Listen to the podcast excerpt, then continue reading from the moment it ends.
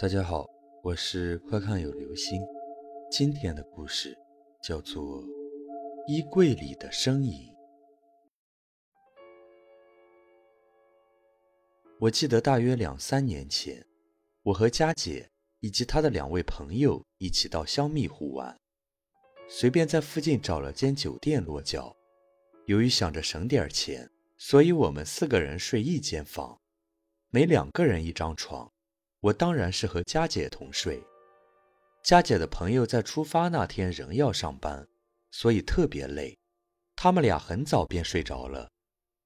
而我和佳姐则在床上看电视，看了一会儿，觉得有点累，便关了电视，并关了所有的灯，打算睡觉。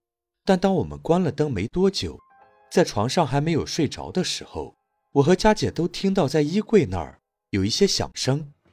那些声音给我的感觉就好像是有些东西想从衣柜那里爬出来，中间还有一些很沉重的呼吸声。起初声音像是楼下传来的，但却越来越大，越来越近。我和佳姐都很惊惧，马上打开了床头灯。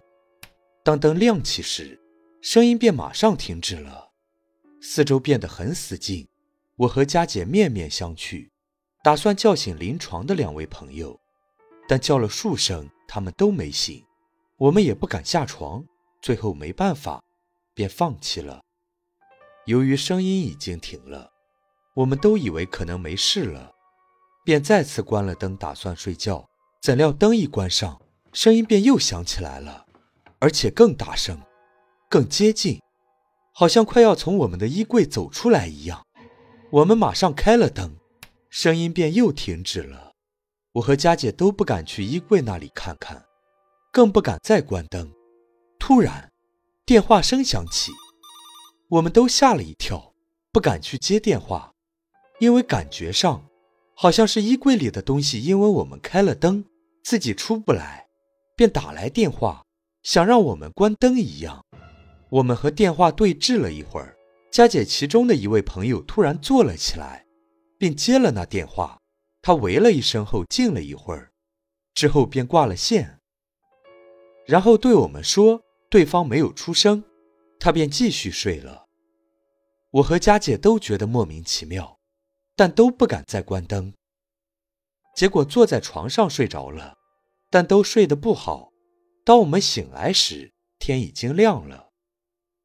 醒后和那两位朋友说起这事，说他俩怎么叫也叫不醒，但他们却说，昨晚也睡得不好，反而说我俩睡得很熟，而且接电话的事也记不起来了。虽然这次我并没有亲眼看到鬼怪，但当时的恐怖感觉真是毕生难忘。好了，这就是今天的故事。衣柜里的声音。